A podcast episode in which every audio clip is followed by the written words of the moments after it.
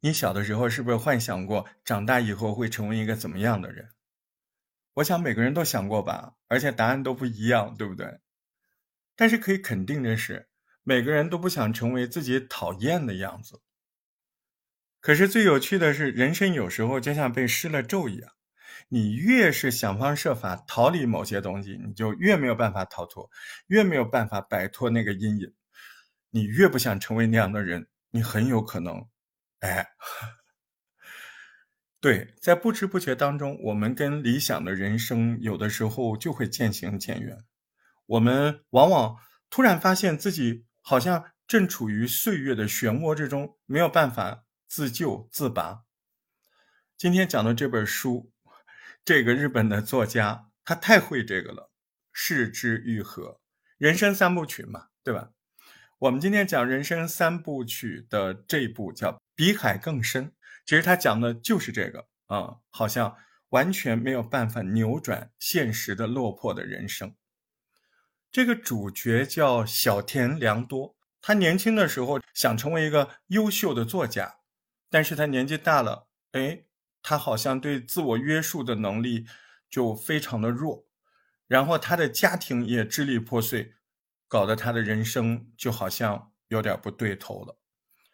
失之愈合，他经常写这种东西。你看《小偷家族》，对吧？他关注题材很多都是社会关怀、人文主义色彩的。比海更深，就是他的代表作《人间三部曲》之一。哎，作家小田良多是个作家，他也是个作家。对对对，他还真的就是自传性的。嗯，呃。现实生活中，二零零一年的时候，失之愈合自己的爸爸去世。他说，在一个台风天的第二天，他到自己妈妈家去。嗯，失之愈合在很长时间里面都没有办法走出爸爸去世的那个阴影。就在这次大台风来临的第二天，他去他亲生母亲家里，他觉得妈妈家里的空气都漂浮着过去的记忆。就是在这种背景之下，他写了这个作品，然后这个作品最后还被拍成了电影。电影是二零一六年放的，这个电影一放出来，哎，效果更好，好多人在这个电影当中都感受到是之愈和笔下那种温暖的、细腻的人的感情，还有人生的各种滋味。你看这个电影的世界里面，好多电影讲的都是哎英雄啊武侠史诗般的故事，嗯，比海更深，视之愈合，他把他的视角对准了一般人、普通人，甚至混得不好的人啊，有个词儿叫废柴人生嘛。视之愈合说他写的是失败者之歌。你看，其实现实生活中，我们好多人都是一边拥抱着。无能为力的现实，一边呢又觉得自己心中那团火还在熊熊的燃烧，还没有办法抛弃自己的梦想。但事实上，有时候我们想的多，做的少。有的时候，幸福就在我们眼睛皮子底下，我们都没有办法抓住，眼睁睁的看到很多的幸福也好，机会也好，就这么消失了。那你说这个故事，那不得颓废的要死啊？但失之愈合他没有把故事写的特别的颓废，他恰恰是想告诉我们，即使再失败的人生，也有值得珍惜的东西。重要的是什么呢？要学会在不尽如人意的人生中，找那些比海还深的风景，还有美好。呃，在录这本书之前，其实挺有讽刺意义的。我还跟我们。博客创作营的小伙伴吐槽过，我说我怎么想起来要录《失之愈合》的？我在再次看这个书做准备的时候，我发现我当年这本书就没看完，因为我觉得太压抑了。我觉得里面有很多很废的东西，很丧的东西，我就录不下去了。真的，哎，人心情就很荡。但是为什么我还是把它录出来了呢？我真的是在洗手间里做的决定啊。我放了两天没录，然后在洗手间在打开这本书的扉页的时候，我看到这些话，我突然想到，大到人生，小到我这次录制，我我怎么就那么不能控制自己呢？哎，就录呗，能录出来什么样子，对不对？所以我想，哎，我就面对吧。那我们就来好好说说这个故事。这个故事的主人公小田良多啊，一个落魄的中年人，人到中年一事无成。但他年轻的时候，前面说了，他年轻开局不错，他梦想要做一个伟大的作家。你要知道，他这个梦想不是没有根据的。他十五年前很年轻的时候写第一部小说，叫《无人的餐桌》，人家第一部小说就得了全日本非常重要的一个文学奖的新人奖，这厉害啊，对吧？人生第一部作品新人奖，而且是这个很重要的文学奖的新人奖，这个光环，哎，就让当年的他。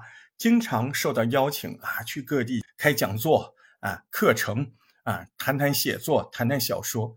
这他这个人生起点挺好的哦，是不是？本来大家都觉得这样的年轻的才俊，那未来一定是光芒万丈的职业作家。可是你就没想到，哎，他还真就昙花一现。从那个他获奖的十五年前，然后一直过来一年、两年、三年，他没写出来作品。他一部作品都没写出来，这十五年他的文学之路都不好意思说自己是个作家了。他为什么停滞不前呢？就因为他自己总是感觉，啊，我要写这个，我要写那个，他那是迟迟不动手。那他怎么过日子呢？他原来那几年还有好多人找他去开讲座呀、开课程啊。那现在你没作品，你也少下来很多，你很多工作渐渐渐渐就没了。没了工作也就算了，他还开始沉醉于赛马、赌钱。哎呦，这就不得了了！你这个赌博这个东西，你不能碰啊！你一碰，你的存款那就得见了底，对吧？你说他聪明不聪明？他也聪明，他就是小聪明。他怎么聪明呢？他不是没钱吗？他干什么营生呢？他就是说，哎，你看我是写小说对吧？我要搜集素材，是不是？其实他在干什么？其实他在做一个大家很不受待见的私家侦探，也就是打探人家隐私啊，靠这种东西过日子，打着这种给小说取材的幌子啊。其实呢，他在搞什么？威胁人家啊，给人家套信息、套隐私，他就搞这个工作，他都不好好的搞。你做侦探，私家侦探，你好好做呗。他还借着这个工作啊，他谋私利啊，他还给这个私利的行为起了个名字叫二次收费。他怎么干啊？你比如说，他不是受到委托人的要求去查查这个人老婆有没有出轨，对吧？他去拍照片取证啊，拍好了之后呢，拍好之后他会搞哎，他马上找到人家那女的说：“你看你老公啊，让我干啥啊？我现在拍了啥了啊？这个资料就在这儿。”哎，你要是给点钱，哎，那我就说我没拍着，你说他划不划头，对吧？而且你说这种事情一般都会成功的呀，对吧？你掌握着把柄，那对方何必要把事情搞大？那自认倒霉呗。哎，你这个要钱不要要的太过分，一般是不是都会得逞？哎，良多他小聪明，他就是吃准了这一点，所以他肆无忌惮的不止一次两次，他是老是这么搞这这种不见得光的生意。哎，其实挺危险的。你看后来他不就有一次就翻车了？所以那你说这样你这个收入也不小啊？那你好好过呗。他每次拿到这个收入，他就觉得虽然不少，但是也不多。能不能放大？放大怎么放大？赛马、赌博，完了，每次都赔个一干二净。现在搞得他房租都没有钱付，日子过得这么拮据。他婚姻呢？婚姻也是一地鸡毛。最早他在获得文学奖的时候，哎，名气一下起来了啊，还去大学去讲课。那在大学讲课的时候，就认识了当时还是大学生的祥子。祥子曾经也立志要成为小说家。哎，两个年轻人兴趣相投，开始交往。在祥子毕业之后，两人很快就结婚了，很顺利，生下了乖巧懂事的儿子真武。在这之后，哎，越来越不对，越来越不对。良多的人生就陷入了低谷，哎，快快没有钱用了，工作上所有收入都拿去赌，你看这怎么弄？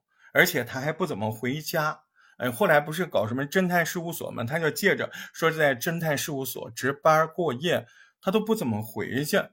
而且他好不容易回去一次，也是为了看看祥子，看看自己老婆那儿有没有钱可以弄一弄，把夫妻两个共同的积蓄基本都花光了。他甚至不要脸到什么程度？他开始把黑手伸向自己的儿子学业的保险费。你别的你老婆都能忍，那祥子觉得啊，你老公可能发展的不太如意啊，那我对他要求也不高。但是您现在那一是赌博，二还要动儿子的教学费用、保险费用，那祥子觉得这个时候已经到底线了。因为她曾经给自己老公很多改过自新的机会，可是这梁多他就不思悔改，那他就是要赌，他就是要出去忽悠人家啊，出去这个贩卖隐私，那弄点钱他还去赌博。祥子觉得受够了，他觉得不是为自己，起码自己的儿子真武马上要长大了。第一。真武马上要交学费，要上更好的学校。这个成长的过程中，他需要钱呢。你你遇到这种老爹，你怎么办？第二，他心里其实也挺明白，他不想儿子有这样的父亲做模板，对吧？他真的就跟他离掉了。那离婚之后呢？梁多就更加的穷了。哎，原来还能在这个祥子那儿 倒腾倒腾，能不能有点小钱？现在有个更大的问题，你离婚之后，除了你自己生活费用，你每个月是不是要支付你儿子真武赡养费？那法庭判他一个月是要支付五万日币的赡养费，而且一个月，哎，你得带着这些钱来啊，这就让你跟你儿子见个面。我告诉你啊，一个月就演一次父亲的角色，良多都毫不称职。他儿子也不小了。他儿子叫真武，今年已经是小学五年级了。因为现在五年级的小孩什么不懂啊，是不是？但是儿子都这么大了，那做老爹的到现在都不知道怎么正确的跟自己儿子相处。你看，一个月就一回见面，没有钱，他也没办法带儿子去什么游乐场玩。他每次见面干嘛呢？带着自己儿子在街上闲逛。他以前口头答应他儿子好久好久之前，啊，对他儿子说啊，那可以，我可以给你买这个什么棒球手套啊。结果你答应了，你就得买呀，对吧？一拖再拖，一拖再拖。那梁多心里虚不虚？那男主心里也虚的。他不想让自己儿子真武在心里觉得自己做爸爸做的这么差，嗯。那么在真武成长的过程中，他也很害怕。嗯，自己儿子对自己的看法，但事实上，在这个过程中，他这个做爸爸的，已经渐渐成为了一个可有可无的存在。你看，这一天又到了每个月，哎，良多该付这个赡养费的时候了。在这个时间呢，前两天他把钱又花在赌博上了。他现在哪有钱给儿子付钱呢？他身上拖着四个月的房租，而且，呃。应该给祥子的这个儿子的抚养费已经拖了俩月了，这是第三个月了，就前面两个月的钱都还没给。那良多他没有钱给，但他心里还就想跟老婆小孩见面，他心里就特别矛盾，他又怕被嘲笑付不起钱，他又鬼主意来了，他就想起了他爹不是刚去世不久吗？良多的爸爸去世没多久，哎，这时候他就动主意了，嗯。他跟他妈打电话说他要回去，啊，去看看他们。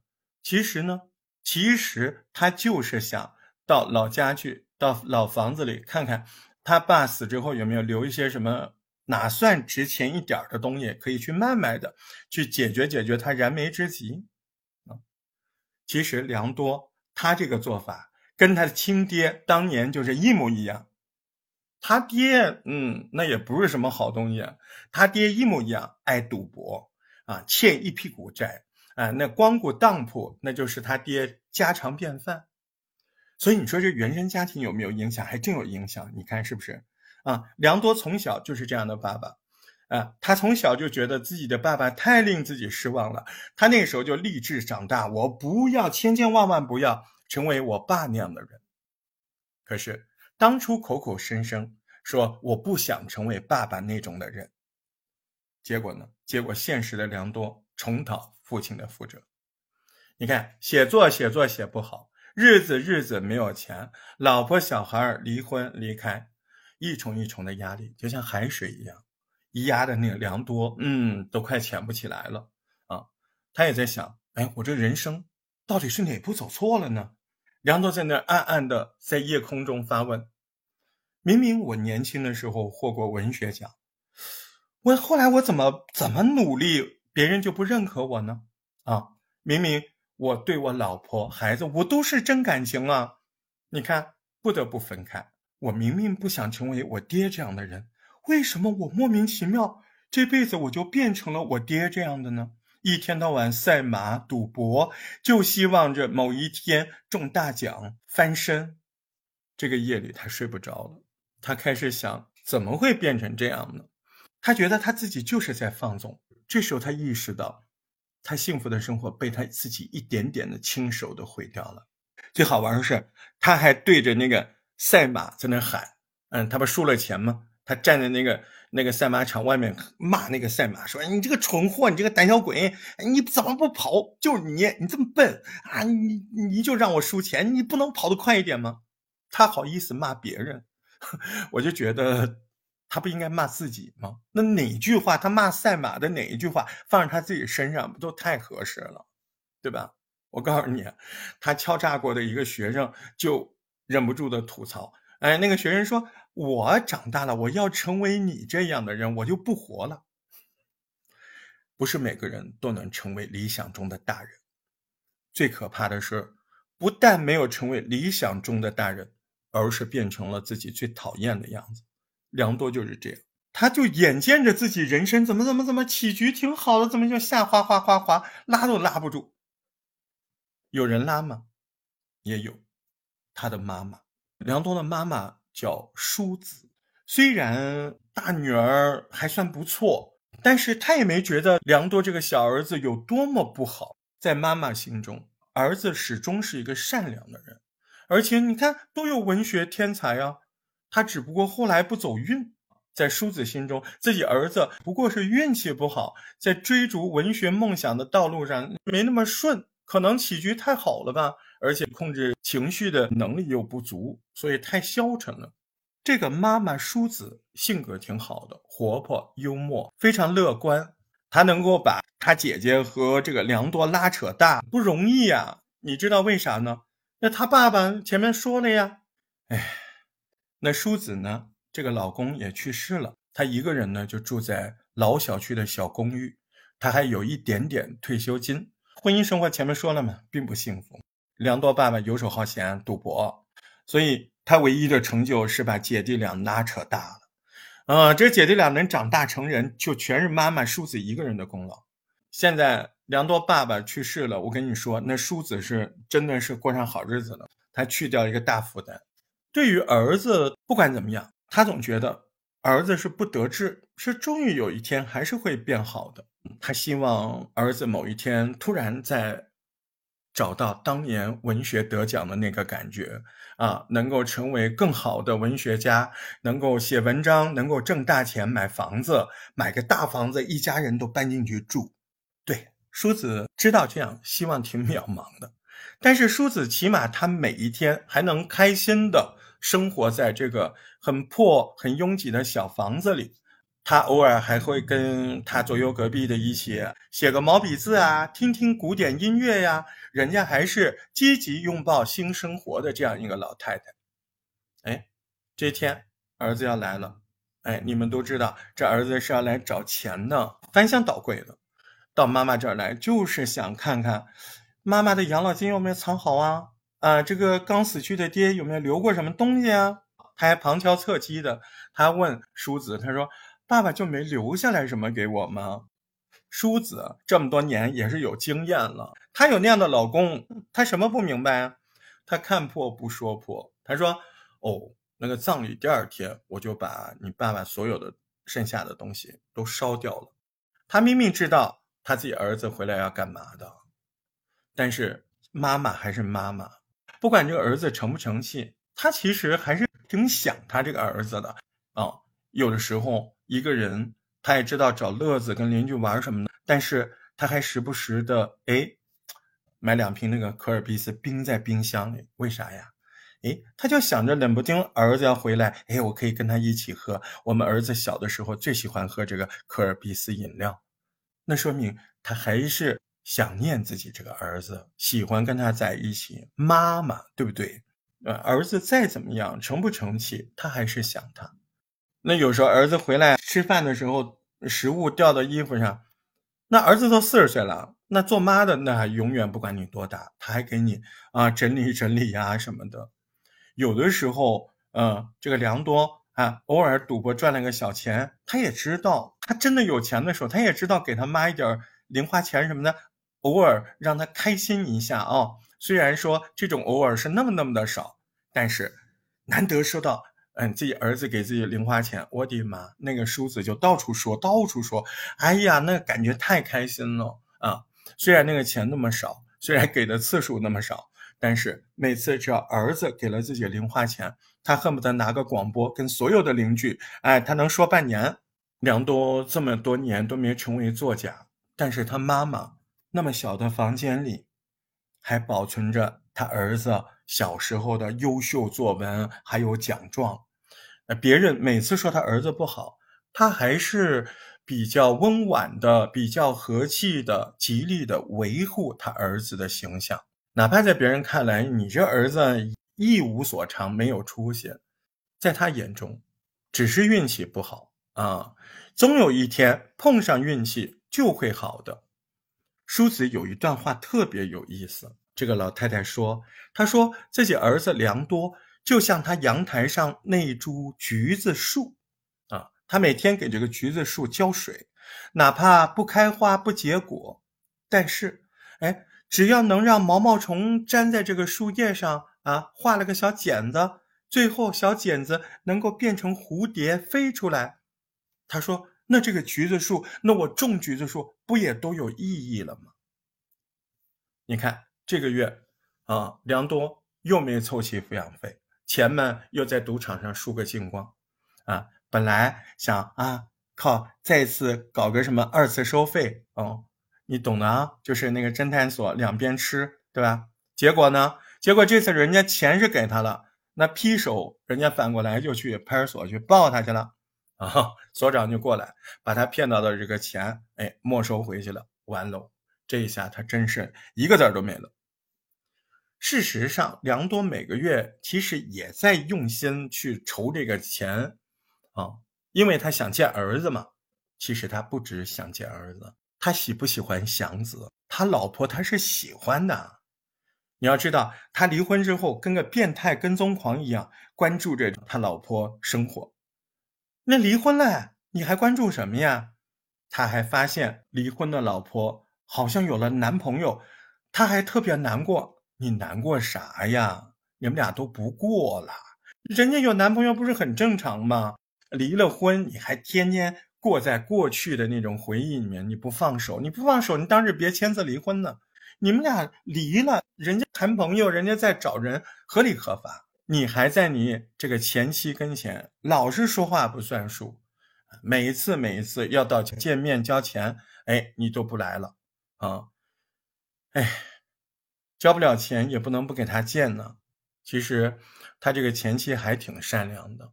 哎，虽然还是没有钱，但是他非特别想要见儿子嘛，那就给他见吧。那没钱也要给他见一下呀。自己又没钱，哎，没想到，哎，老婆还同意儿子真武跟自己过一天。这个开心是开心，这儿子来了，新的问题来了，我还是没钱呢，我怎么办呢？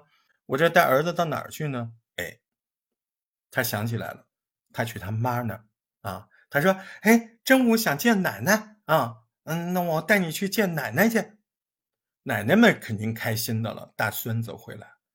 这一天天气不太好，电台从早上开始就不停的报啊，大台风要来了，大暴雨要来了。嗯，他们来到奶奶家挺开心的，待了这么一天，这个时候应该回去了呀，妈妈来接了，但这个奶奶就说。”平常我肯定给你走了，今天不能走，你看看外面已经开始下了啊。虽然你现在不是我儿媳妇了，但我们处的还是挺好的，对吧？来，就在我这个小房子里对付一晚上。确实，外面那个台风暴雨越来越大，所以呢，这个奶奶叔子就说：“台风要来了，你们就在这留一晚上吧。”就这样，一家四口久违的重逢，在这妈妈的很破的小屋子里，走路都不方便的这么小的一个小房子。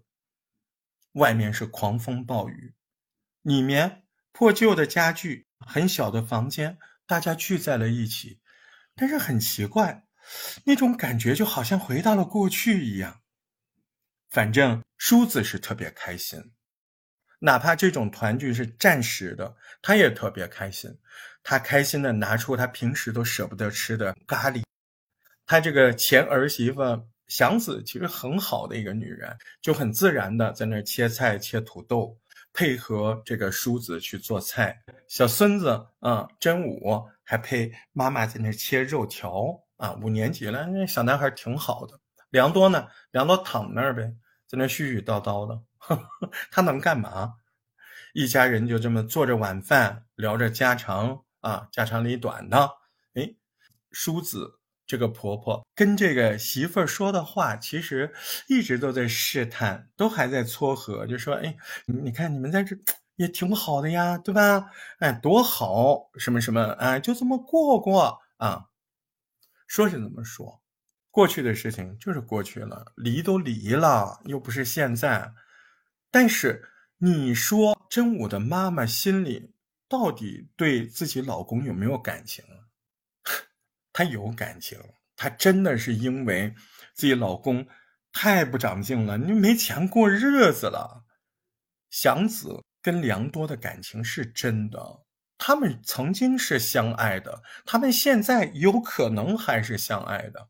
但是当你有了孩子，当你生活非常拮据，当你觉得自己老公很多的问题解决不了，你不重新换一个，你还能怎样啊？你跟他等着死啊？他抱怨归抱怨，他也劝过，他也宽容过，但是你祥子，你你要清楚的，成年人没有办法只靠爱就可以生活的。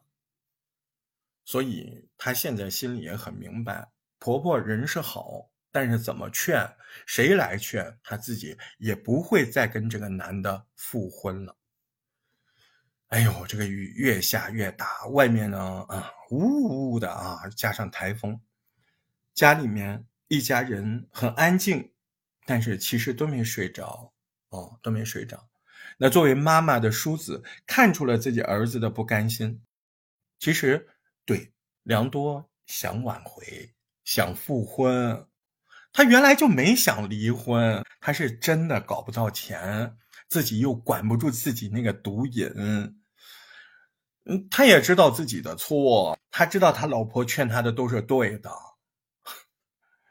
他这时候就安慰自己说：“嗯，只有失去了，才明白什么是爱；只有有勇气成为他人的过去，才是成熟的男人。”对，他就会叭叭，他嘴巴可会叭叭的，要不然他怎么小时候能做这个呃文学奖得主呢？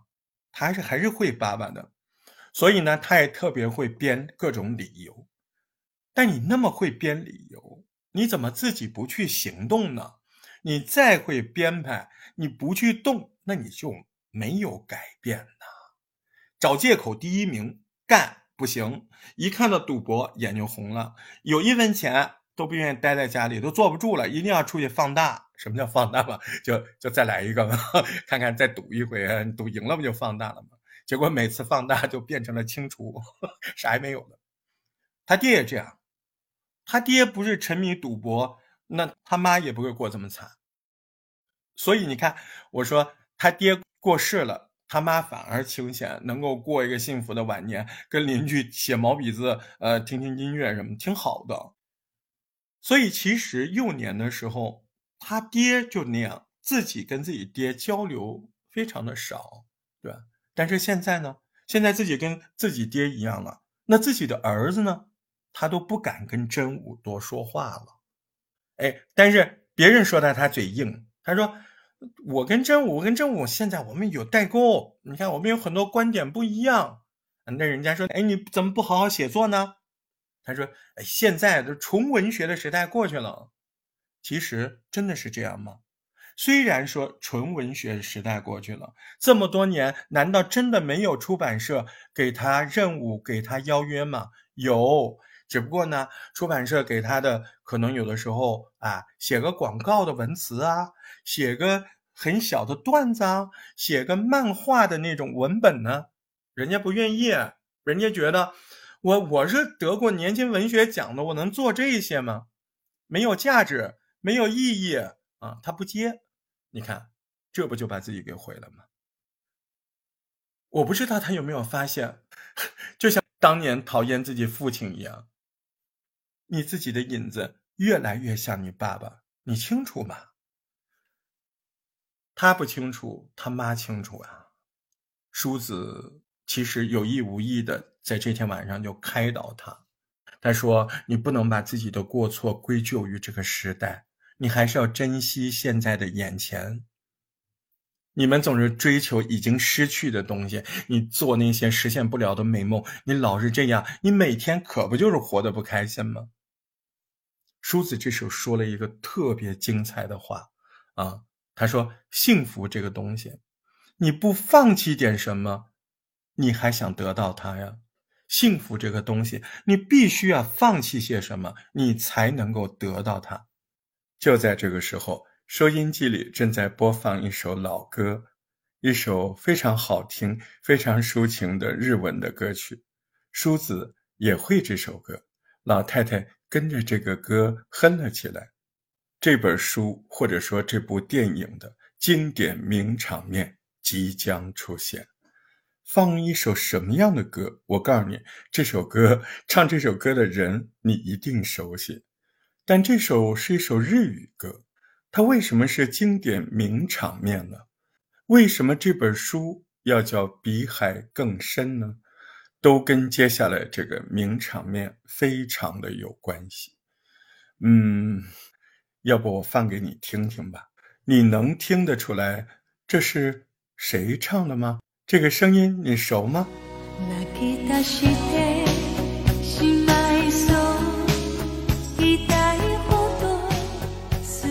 出来没有？听出来了吧？不要怀疑，就是邓丽君。你说这个邓丽君的歌怎么会在日本的电台里放出来？哦，我告诉你啊，这首歌叫《别离的预感》。这首歌不但放在这儿特别合适，呃，而且这首歌真的是大有来头。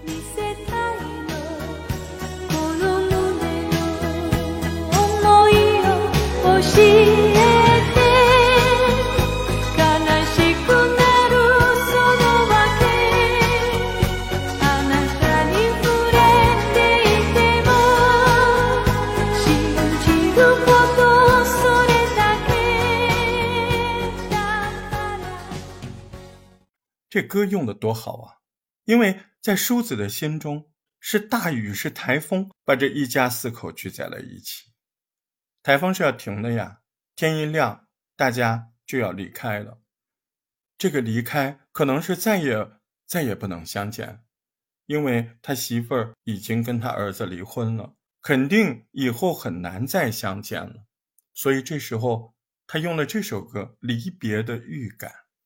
这首歌的高潮的部分，歌词是：“这世上我爱你的感情比海还深。”哈，这是邓丽君唱的。那说到邓丽君，嗯，不容易。我告诉你，这个就大有来头。当时的日本歌坛有好多好多中国人，其中有一位欧阳菲菲。你说我还不知道什么欧阳菲菲，我只知道欧阳娜娜。啊，那恭喜你，您会抢答了，您答对了。人家欧阳娜娜跟欧阳菲菲那可真是有关系，密切的关系，血亲。你知道欧阳娜娜她爸爸是演电视剧的欧阳龙，对吧？欧阳龙有一个亲大姐啊，欧阳菲菲，明白了吧？欧阳菲菲就是欧阳娜娜的亲大姑，血亲那首《感恩的心》，感谢有那人家的歌啊。欧阳菲菲去日本发展很早，一九七一年的秋天九月份，欧阳菲菲第一次在日本发行唱片，第一张唱片叫《雨中的徘徊》，连续八周高居日本排行榜第一名。哎呦，我查他的资料的时候，我膝盖都跪了。反正，在后面什么七二年、七三年，夯不啷当，每一年，哎，冠军都是他。对，有一首歌啊，我的热情好像一把火。这首歌，你说这首歌是他唱的？我们有一说一啊，这首歌最早是一首日文歌，但是中文版本最早就来自于欧阳菲菲，是欧阳菲菲把这首原来不怎么流行的日文歌。改成了中文之后，带到了 全东南亚啊啊，然后就大火特火，对吧？嗯，我们在国内是最先听的费翔，是吧？费翔在一年春节晚会上唱的。后来我们了解，哦，好像不是费翔原唱，是那个叫庾澄庆啊，就是呃，后来我们知道那个是伊能静原来的老公，是吧？但是你现在明白了，那也都是翻唱，真正中文版第一版那是欧阳菲菲。欧阳菲菲后来嫁了个很好的老公，就不怎么唱了。那欧阳菲菲之后，日本歌坛还有没有华人的面孔？也挺多的，汪倩玉啊，陈美玲呢。但是真正能够有欧阳菲菲那种影响力的、那么红的、与之抗衡的，只有一个人，那个人叫邓丽君。为什么呢？因为邓丽君当时去日本发展的时候，她在宝岛、台湾、在东南亚都已经很有名气了，但她自己呢？却是以新人身份啊，参加了日本的七百多个新人参加的新人比赛，脱颖而出。她是这么进入日本市场的。但是进入日本市场之后呢，发生了个事情，呃，好像是什么真假护照的事情。当时他的演艺公司为了方便给他哎进出哈，当时弄了一个什么印度尼西亚的，反正那个护照就出了问题。那时候对艺人是很苛刻的。那么这中间有几年就没有出现，一直到了八五年，他再次回到日本歌坛啊，一首《偿还》吧，当时就一下子又走上了排行榜。哎，那你要说回现在这首歌，这首歌叫《离别的预感》，这首歌曾经拿下辉煌的战绩，呃，一九八七年、一九八八年连续两年拿下这个全日本。有线放送大赛有线音乐奖，你说这什么奖？你就理解这是全日本流行音乐界最重要的奖项。而且最可怕的是，八七年这首歌得到最高奖了，八八年又有好多新作品出来。对不起，八八年一等奖还是这首歌，一首歌曲连续两年同时拿这个奖，重复的拿。这个在日本流行音乐史上是从来没有过的，非常罕见。而且呢，这首歌在全日本境内各大音乐排行榜停留了十九个月，一年半还多，就一直都在榜上，在榜上。这首歌其实录的时候，嗯，还挺有说法的，因为录这首歌的时候，邓丽君身体就不太好了，她那时候好像被诊断出来肾。就是腰子已经有很严重的毛病了，呃，就有人猜测，他录的时候是不是为了避免这种发声方式对他腰子的这个影响，还是说欧洲流行了新的唱法？反正不管什么原因，他在这首歌的唱法里面用了当时欧洲比较流行的这个伦敦式的发声的方式，啊，所以这首歌你听上去，哎，有点不像邓丽君，但还是邓丽君。最重要的是，他在高潮的那个部分，能唱的多好听啊，是不是啊？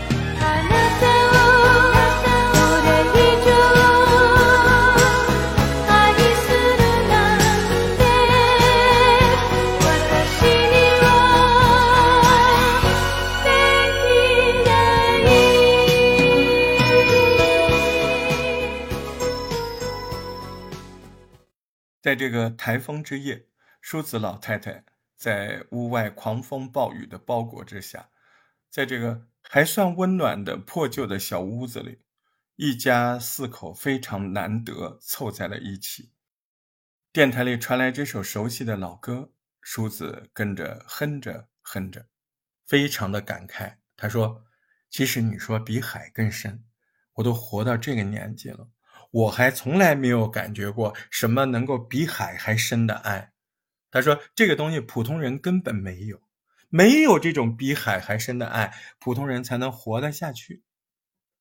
这个话当时我看的时候，我想了好久啊，他挺绕的，但是你不用仔细想，你就想他表面的意思，真的，你不用我点破，你自己去想啊。普通人根本没有比海还深的爱，要有的话就活不下去了，就是因为普通人根本没有比海更深的爱，才能活得下去。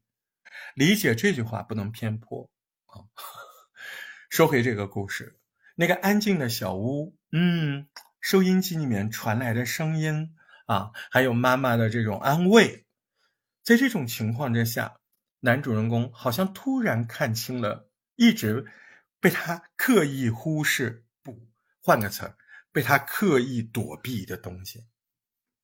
其实，这妈妈十五年来一直在望眼欲穿的盼望，啊，不是吗？她不仅盼望着。有家不回的儿子，还盼望着啊，儿子能够把老婆小孩带回家来，跟自己吃一顿咖喱，跟自己喝一杯冰冻的饮料。他也希望儿子能不能够写点东西出来，哪怕试试，啊，写个新小说出来，对吧？他心里还是非常希望橘子树上能够有毛毛虫结下茧。变成蝴蝶。梁都听了那个歌，他觉得他爱每个人都比海还深啊！他觉得他真的很爱他的妈妈，他真的很爱真乌他的儿子，他真的很爱他的老婆。但是他的爱都是情感，都是心思，都是话。就没有落到行为上，所以你没有落到行为上，你是空有一份情感，对吧？你没有行动，爱是行动啊，对不对？妈妈说自己从来没有感受过比海更深的爱，但是你看，妈妈自己对自己儿子说，把自己老公的遗物都扔掉了。我告诉你，那个下雨。自己儿子不是衣服湿了吗？妈妈就拿出了自己老公生前穿的一件白色的翻领的衬衫，说明什么？说明没有烧。她爱她的老公爱的那么深，她老公一辈子不成器，她还忍着把女儿儿子拉扯大，所有的遗物她都保存着，要不然这个白色翻领衬衫怎么来的？她想不想她老公？她真想。经常她儿子打电话，她都会错认为是自己老公来打电话。小说里面有一段看了真的是泪目。老奶奶在小区里散步，飞来了一群蝴蝶，她会觉得那是她去世的老公要跟她说话。她也跟蝴蝶说：“她说你走吧，我一个人活得很快活，你不用担心我，你暂时不要来接我。”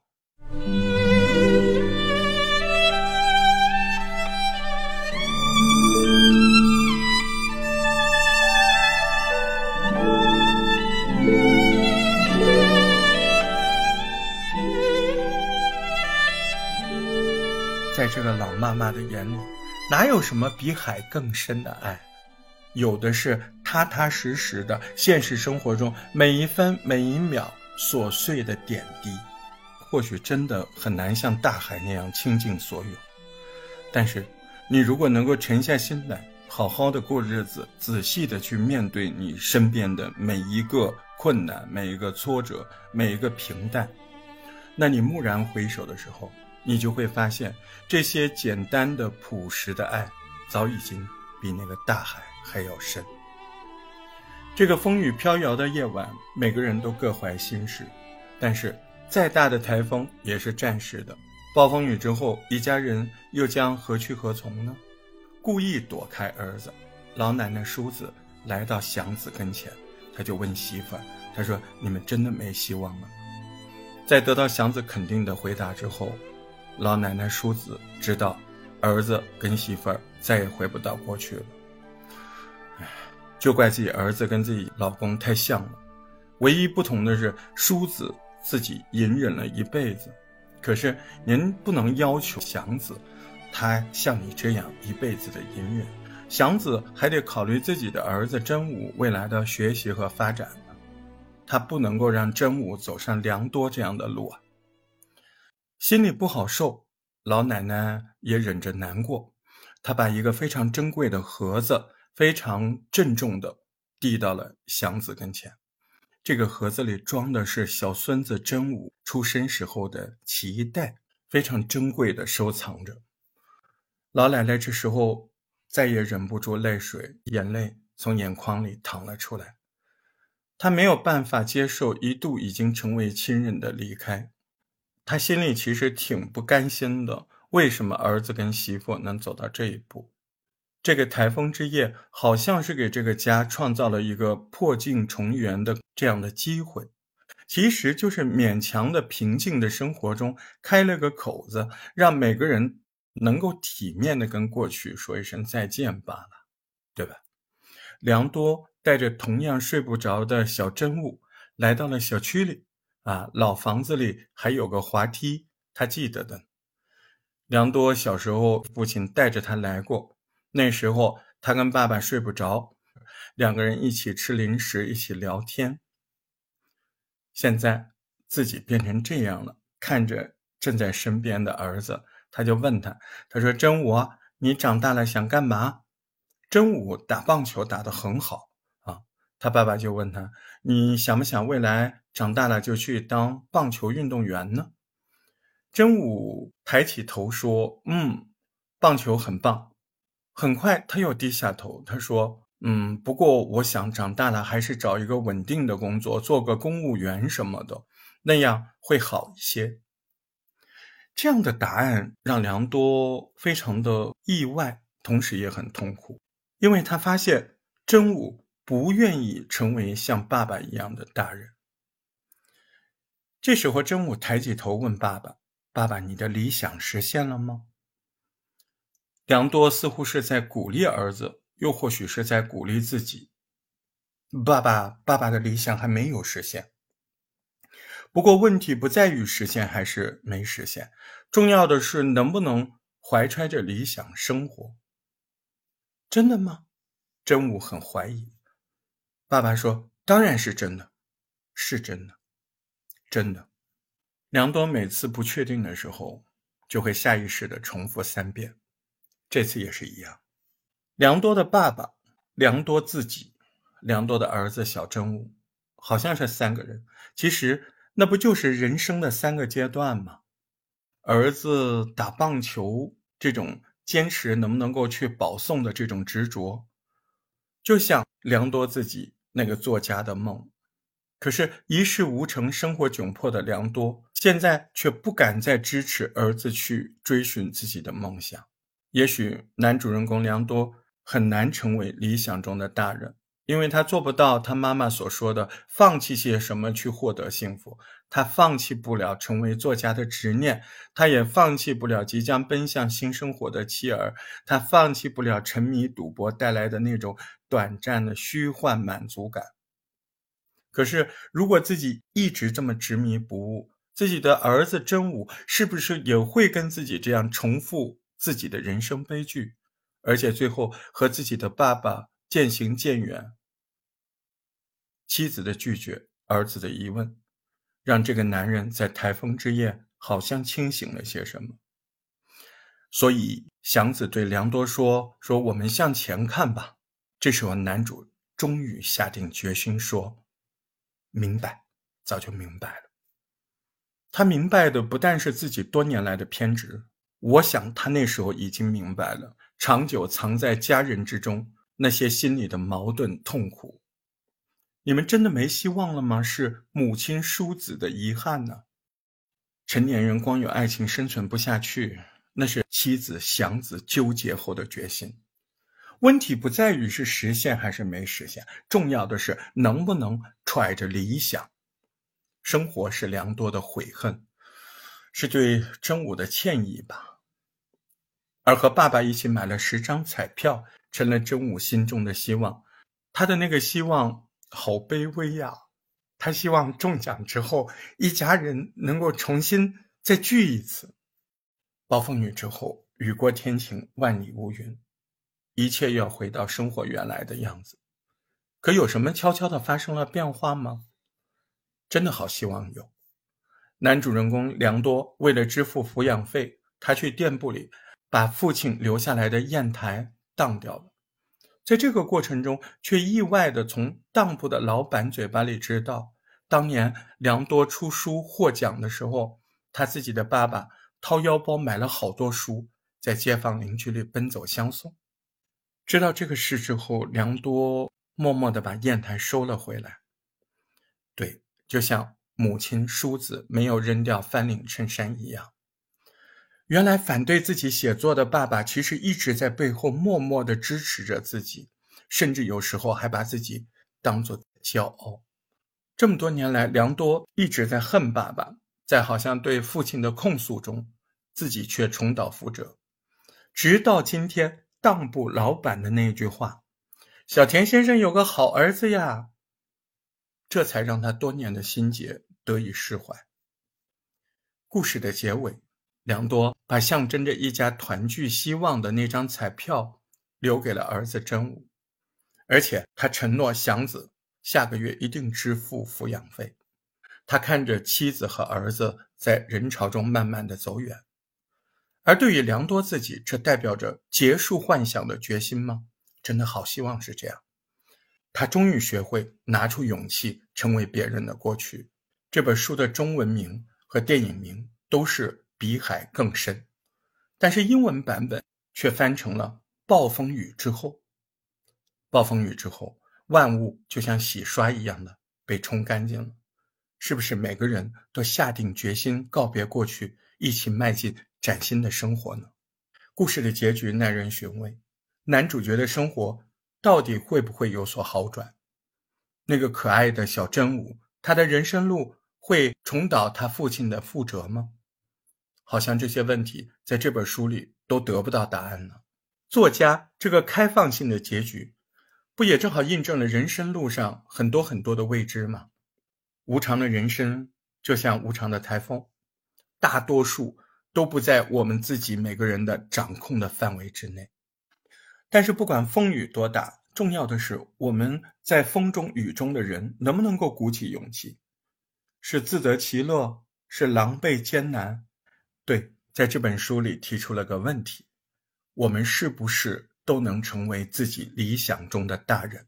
或者正在听我节目的你？你现在的样子是你曾经想成为的样子吗？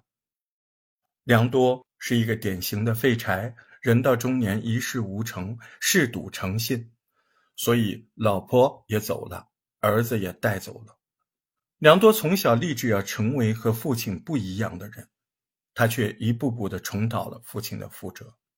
面对这样的现实，良多就要问自己：人生哪一步走错了？我们看到了母亲淑子对良多真的是比海还深的爱，在良多不断下坠的人生当中，托举良多的人正是自己已经年迈的妈妈。台风来的时候，在叔子的努力之下，破碎了的一家四口久违的得到重聚。也就是在这，良多多年的执迷不悟，好像在这个晚上终于得以觉醒。重新找到正视现实的勇气。我们看见暴风雨之后，每个人做出的选择。这个看似支离破碎的家庭，随着这场台风的过境，他们敞开心扉，诉说彼此隐匿的情感。他们的心结好像得以消解了。暴风雨过后，对破镜没有重圆，但是每个人都不再于迷恋过去了。一家人终于下定决心。迈向属于各自的新生活。这个故事保持了失之愈合一贯的写作风格，情节温吞如水，没有过山车般的大起大落，没有什么意外，没有什么惊喜，结局好像也不是很完美，让我们不仅有一种惋惜的情绪，但是我们似乎更能理解失之愈合说的：“我不喜欢主人公克服弱点、守护家人、拯救世界这样的情节。石之愈合说，他更想描述没有英雄，只有平凡人生活的，甚至有点肮脏的世界，忽然变得美好的那一瞬间。石之愈合的书里面，通过数不胜数的繁琐的细节，彰显出普通人一家人隐藏在内心最深处、相互牵挂的那种感情。好像似乎什么都没讲，却也是道尽了大多数人平凡的一生。更多的时候，我们都向往轰轰烈烈的人生，其实平淡安稳才是最接近生活的安逸本质吧。我们可能真的会成为自己曾经厌恶的大人，我们可能也不会爱一个人爱到比海更深。但重要的是，在现实的暴风雨冲刷之下，我们能有勇气重新出发吗？我们能在平凡中活出幸福的感觉吗？感谢您的收听，我们一起往前走。